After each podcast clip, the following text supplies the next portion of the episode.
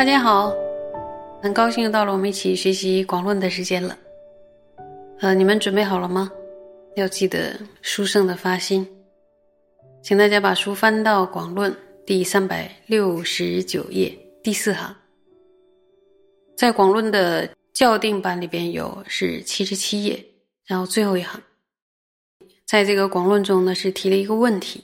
那我们看，说若尔。如是为断沉掉，发动心矣。当如何修灭沉掉理？说这个问题是什么呢？说为了断除沉掉而如此策动内心之后，要以哪一种方式来遮除沉掉呢？注意，这里边有一个“发动”两个字。提到发动，可以认为原来是没有发动的嘛，对吧？至少没有朝着我们想要的方向去发动，所以这个“发动”二字是挺耐人寻味的，大家可以琢磨琢磨。而且“发动”后面有一个“心”字，发动心。比如说，当我们想发动一辆车子的时候，一定有一个某种目的，然后你才去发动。那个能发动的力量，对于这一辆车子来说呢，我们可能是要发动它的引擎，对吧？那么，对于转动心的、发动心的那个力量，那是什么呀？那是思，思负责推动心，就是心力。那么，请问这颗心为什么而策动呢？在这一讲里是为什么？是目的，就是为了断除尘掉，对吧？那么要断除尘掉的时候，它要有一个发动，就是发动已经准备向前冲了，准备向前冲，所以这是一个呃整装待发的一个状态，是很振作的一个状态。它的目的要去哪里呢？做什么？就是当下去断除尘掉，接下来要怎么去消灭沉掉呢？就再往下看，心沉默者，由太向内摄，失所缘之直取相，故应于彼作以诸可心事，能令心意向外之因。此复如极端言佛像。非生烦恼可心得法，又可作以日光等诸光明相状。沉默除矣，即应无间坚持所缘，直取相而修。那如何灭除沉掉呢？宗大师就回答说：此处所指的，先分析了。此处所指的内心沉默，是由于过度向内收摄。而丧失了所缘的这个知取相，然后看到这儿的时候，大家后面有一个问题，说如果发现内心散乱，向内收摄，让我们的心收回到原本的善所缘上，这为什么过度向内收摄，还反而丧失了所缘的知取相呢？格西拉解释说呢，修定的时候有一个度是修行者要特别注意的，就是这个心呢不能太紧，也不能。太松，如果用力过猛的话，比如说太向内射的话，就有可能会失去直取所言的力量。然后这里边的直取相呢，这个相，藏文直译过来就是直取的方式，它不是指我们那个所缘形象的意思。那么失去所缘的直取方式，可以理解为失去直取所缘的这个力量或者力道。然后无法非常有力的直取所缘，所以当我们无法非常恰到好处的有力的直取所缘的时候，会发生什么事？对，出现了沉默，所以这就可以解释为什么说沉默是由于过度向内收收摄，然后而丧失了所缘的直取向。这时候应该怎么办呢？就是这个修行者他必须已经觉察到这种状况，那怎么办呢？你太向内摄的话，就要做以使心向外流散的因所属的这个欢喜的事情。换句话说呢，这个时候应当做以可心事，也就是哎，值得内心非常高兴的、非常欢喜的事情。那么这里边的欢喜的事情是什么因？是令心向外流散的因。因为原来不是太向内摄了，所以要向外流散。那么这样的欢喜的所缘，是不是想什么都行？说啊，这个。哎，真不错啊！就可以想一个欢喜的事情，还可以可以对峙这种问题，是不是什么欢喜的都行呢？并不是。此处呢，呃，大师说是指极其端严的佛像，并不是指能产生烦恼的这种欢喜。所以呢，不是所有令内心欢喜的所言都是可以拿来在这个书用的。就听清吧，有没有注意到这里的界定？就是不是所有令内心欢喜的所缘都是能源，然后在这个时候都可以成为对制品的。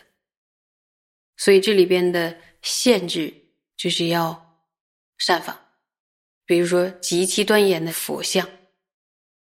那么就说这里边就是有个问题，说平常我们很欢喜的事情，会不会有生烦恼的？是有的。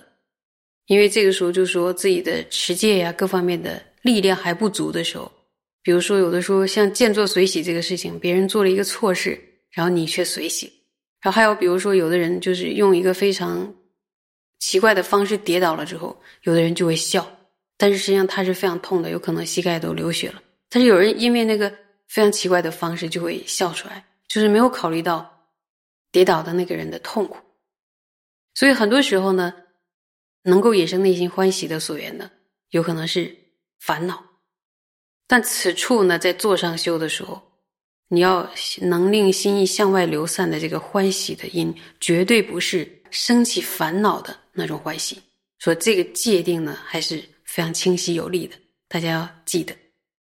所以我们上座的时候就不能随便，然后一举一动的内心怎么朝什么地方去操作，都要看着经典怎么说。啊不能说我的心太向内了，好沉重。那好，我就想一个什么打球啊，什么游山玩水啊，就自己直接就散乱掉。就是你，你的沉默还没对峙，然后就开始放逸了。这个也是应该出现了，由一个唯品引起了另一个唯品，然后这样就灾难、灾难级的障碍又出现了。所以就是在用心的时候，严格的按照经典所许的这样一个方式，也不容易出错。而且这样才能成功啊。那么下面问题出现了，说：哎，那除了圆着极其端严的佛像之外，有没有其他的方法了呀？问这个问题呢，就是说是想要多了解一些其他的方法呢，还是觉得他不愿意圆极其端严的佛像呢？就是为什么会有这个问题呢？方法是有的，比如说也可以做一日光等光明的相状，然后。注意哦，原来是可以圆极其端严的佛像，就是那个相好庄严的佛像，然后接着还是可以可以，就是作为日光的光明。比如说圆着极其端严的佛像的时候，大家我们都是应该有这样的一个体会。比如说哇，比如有一尊杜母，然后或者有一尊文殊，哇，太庄严了。然后大家看到的时候，就是目不展舍。就是一直看下去，然后生大欢喜心。我们生命中都会遇到这样的佛像，然后甚至我们去朝圣的时候，在那那尊佛像面前久久的看着，然后都不能离开的样子。像那样的所缘，它是强有力的，一下子把我们内心的专注力和欢喜力全部调动起来，而且它会在我们的记忆里，只要一想到，我们就会很开心。所以呢，那种极其庄严的佛像。然后圆到了之后，在这个时候，你就可以就是请佛菩萨加持，我们就可以度过这个沉默的这个问题。做一日光的光明，那可能就要认真观察一下。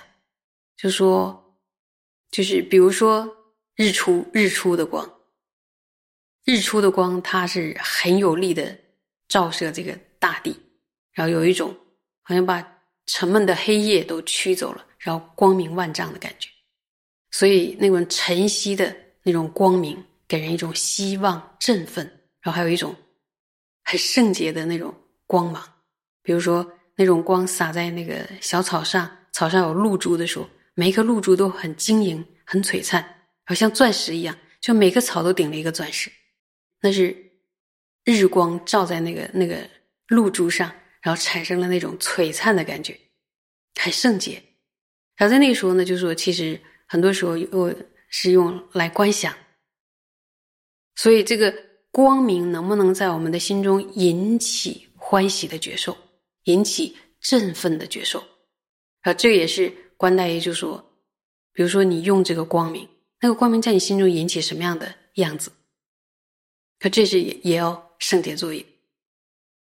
有没有发现，日光可以拿来修行的，因为它是光明的相状。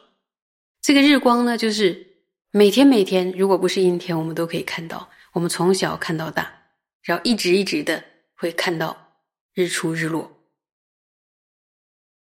所以这个世界是有这样的光明，然后这样的光明呢，居然在我们修订的时候还可以拿来对峙沉默，是不是很美的一件事情？你看，不用花一分钱，也不用特别费力气，你只要去观察，把它那个光明的相状，然后记在心里边，你做上修的时候就可以用了，